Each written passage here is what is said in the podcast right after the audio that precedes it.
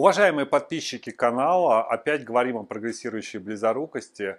Как только появляется информация о том, что может быть важно в профилактике прогрессирующей близорукости, что, по моему мнению, может в будущем войти в рекомендации, я стараюсь выкладывать это на своем канале YouTube. И не только о близорукости, но и о других глазных заболеваниях.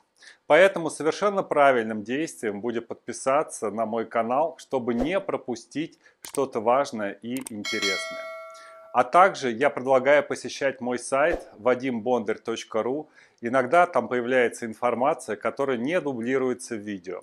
На сайте есть форум, где вы можете обсуждать вопросы, связанные со здоровьем глаз. Однако онлайн-консультации не проводятся нигде. Я благодарен тем, кто оказывает поддержку каналу. Таких людей стало больше. Для меня это знак. Знак того, что канал стал вам интересен. Вы можете также прямо сейчас начать поддерживать мой канал, нажав кнопку «Спонсировать» под любым э, видео на этом канале. Сегодня я буду говорить о факторах окружающей среды, которые влияют на прогрессирующую близорукость. Недавнее исследование в Китае – в котором изучали влияние различных факторов на прогрессирование миопии у детей, показало, что поздний отход ко сну является существенным фактором, который увеличивает риск миопии у детей в возрасте от 6 до 10 лет. Как и все исследования, это исследование проводилось именно в этой возрастной категории, но это совершенно не означает, что э, для других детей данный факт не будет являться действительным. Ранее уже были исследования, которые показывали, что близорукость выше у тех подростков, которые засыпают позже, по сравнению с теми детьми, с теми подростками, которые засыпают раньше. У детей, которые засыпают раньше, близорукость вырастает в меньшие цифры, либо не развивается вовсе. А для детей, у которых близорукость э, вырастает в высокие цифры, для них характерно позже, позднее засыпание. Сейчас уже точно можно утверждать, что позднее засыпание однозначно связано с ростом близорукости. У тех детей, которые ложатся позже, близорукость начинается раньше, растет быстрее и достигает больших значений. Причина связи роста близорукости с поздним засыпанием не вполне ясна. Авторы исследований делают предположение – Одни считают, что это связано с тем, что увеличивается время нагрузки на глаза, что может вести к росту миопии. Другие полагают, что это может быть обусловлено тем, что увеличивается время неестественного освещения, которое, по всей видимости, также ведет к тому, что близорукость растет быстрее. В настоящее время мы понимаем, что на рефрактогенез сказывается суточный биологический ритм и что он скорее всего связан с чередованием ночной и дневной освещенности. Например, мы можем наблюдать связь скорости роста близорукости с зимней и летней продолжительностью дня. Однако эти механизмы не, только недавно стали открываться для ученых, и мы пока не понимаем, как они непосредственно влияют на рост прогрессирующей близорукости. В одном из прошлых видео на этом канале я рассказывал о том, что темнота также необходима для формирования рефракции, как и дневной свет. И именно комнатное освещение может быть триггером роста близорукости у детей. Я говорил об исследованиях, в которых показывают, что выработка допамина происходит при дневном освещении более 2000 люкс, который не достигается электрическими приборами освещения. Или при очень низком освещении, то есть в почти полной темноте, менее 2 люкс. За эти два типа выработки допамина отвечают две разные системы. Одна из них палочковая, которая не работает на свету, в том числе и искусственном, а работает в полной темноте и для которой необходимо время темновой адаптации, чтобы просто запуститься. А вторая колбочковая, которая потенцирует выработку допамина только тогда, когда уровень освещенности становится высоким, когда он становится значимым, достаточным для того, чтобы начать вырабатывать э, допамин.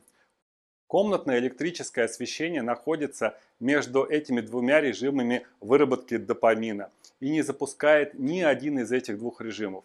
Получается, что комнатное освещение может быть вредным для формирования рефракции. Этот фактор опять очень сложно отделить от влияния зрительных нагрузок.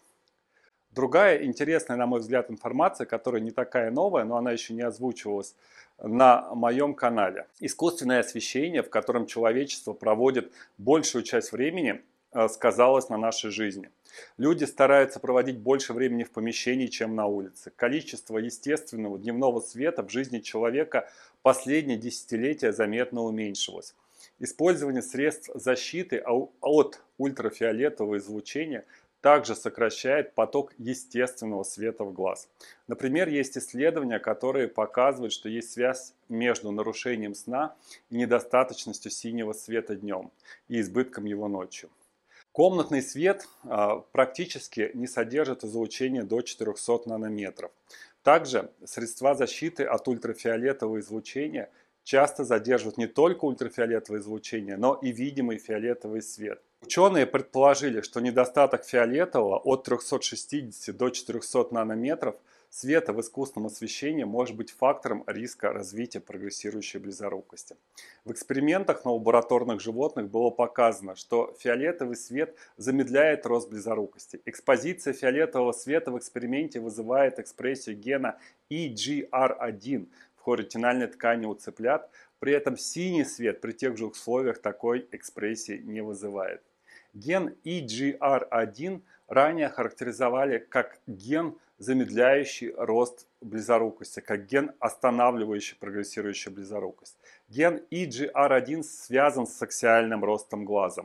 Его экспрессия ведет к замедлению роста глазного яблока у многих животных. В эксперименте также показана связь экспрессии этого гена с оптической индукцией миопии у молодых животных. Существуют нормальные суточные колебания экспрессии гена EGR1. Отмечается, что его нормальная экспрессия значительно выше в полдень, чем в полночь. Идея использования света как инструмента контроля за ростом миопии прослеживается в большом количестве исследований. Понятно, что вопрос в деталях, э, которые должны приниматься во внимание – это такие вопросы, как интенсивность света, его продолжительность, чередование с тьмой, чередование различных интенсивностей. Пока очень много сложностей в понимании того, как свет воздействует на рост миопии. Как только мы приходим к мысли, что начали понимать, какой именно свет нужен, то возникают новые данные, которые меняют наше представление. Выключение гена EGR1 ведет к росту миопии у мышей. Для изучения этого феномена использованы линии у мышей, у которых этот ген не работает. Таких мышей еще называют knockout mice. Это мыши, у которых необходимый ген в самом начале эмбрионального развития заменяет искусственным участком ДНК, который не несет никакой функциональной информации. Knockout mice очень удобный инструмент для изучения работы генов. Этот инструмент все чаще используется в исследованиях. К недостаткам использования такого метода можно отнести то, что некоторые гены важны для развития эмбриона, поэтому в 15% случаев не удается вырастить мышь с выключенным заданным геном. А также тот факт, что родственные гены могут по-разному проявлять себя у разных видов. То есть то проявление, которое есть у мыши, не обязательно точно такое же будет у человека. И это факты, которые мы знаем на примере очень многих генов. Ген EGR1 связан с аксиальным ростом глазного яблока. Его экспрессия ведет к замедлению роста глазного яблока у многих животных. Существуют нормальные суточные колебания экспрессии гена EGR1. Отмечается, что его нормальная экспрессия значительно выше в полдень, чем в полночь. На экспрессию гена EGR1 влияет незрительный апсин OPN5, который имеет максимум чувствительности к ультрафиолетовому излучению – и этот апсин обнаружен в роговице, в склере и в наружном ухе. Скорее всего, такая локализация позволяет напрямую, минуя нейрональные механизмы, воздействовать на фибробласты и тем самым влиять на рост глазного яблока и, наверное, не только глазного яблока. Это значит, что возможность, возможное влияние света на рост глаза не всегда связано с сетчаткой, а существуют внесетчаточные механизмы, э, которые позволяют замедлять э, рост глазного яблока под воздействием окружающей среды. Дорогие друзья, из этого видео я хочу, чтобы мы вынесли два факта, которые могут быть принципиально важны для нас, как для врачей-офтальмологов и для родителей, у которых есть э, дети, у которых, возможно, развивается близорукость. Первый факт – это факт, связанный со временем засыпания. Теперь уже очевидно, что дети, у которых засыпают позже, у них близорукость растет быстрее и вырастает в более значимые, более большие цифры. Пока до сих пор мы не знаем, почему это происходит. Мы будем изучать этот феномен, мы будем знакомиться с новыми исследованиями, которые тоже дадут нам подсказку. Мы думаем, что они, это связано с какими-то факторами, которые мы перечислили сейчас здесь, но фактически жизнь иногда расставляет все на свои места совсем не так, как мы решили, как мы думаем, что это работает так, это потом может оказаться совсем по-другому. Пока просто факт, что нужно э, засыпать рано. Чем раньше ребенок засыпает, тем, скорее всего, это более благоприятно для ребенка с прогрессирующей близорукостью. Второй факт, который тоже может быть э, значим для нас, но пока мы не знаем, как его при, применить на практике, возможно, это найдет свое применение, а некоторые факторы а некоторые факты, они просто являются кирпичиком для других открытий, которые дают нам уже практические применения, это то, что существуют э, связанные с окружающей средой, связанные с, со светом, связанные со спектром а, солнечного света, а, факторы, которые могут замедлять рост глазного яблока при прогрессирующей близорукости эти факторы не связаны с сетчаточным компонентом, с сетчаткой. Да? То есть мы раньше всегда считали, что есть один механизм, это выработка допамина непосредственно в сетчатке. Сейчас мы знаем, что есть апсины, которые, скорее всего, реагируют на часть спектра, и они находятся не в сетчатке, они находятся в других частях глаза. Это получено специальным, эта информация получена специальными иммунными методами, когда находился этот топсин, и этот топсин найден и в других местах, даже наружное ухо. И э, в этом плане мы открываем для себя все новые факты. То есть вот э, раньше мы считали, что ультрафиолет необходим для того, чтобы близорукость не росла, потому что были исследования, которые показывали, что э, существует связь между количеством витамина D в организме, в сыворотке, сывороточным витамином D и ростом прогрессирующей близорукости у детей. И мы думали, что недостаток витамина D может быть одним из факторов а, роста прогрессирующей близорукости у детей. Однако потом мы стали приходить к мнению, что просто хорошая уличная освещенность, та уличная освещенность, которая не достигается в помещении, дает хороший результат для стабилизации близорукости. И те дети, которые просто мало гуляют, у них и э, близорукость растет, и уровень витамина, соответственно, ниже. И эти вещи не связаны. Ультрафиолетовое излучение для нас не важное. И еще один фактор – это э, выключение из э, нашего обихода нормального спектра, который присутствует в солнечном излучении. И ученые, они заметили, что не существует в нашем дневном освещении какой-то части спектра и решили изучить, как эта часть спектра может сказаться на прогрессировании близорукости у детей и у лабораторных животных.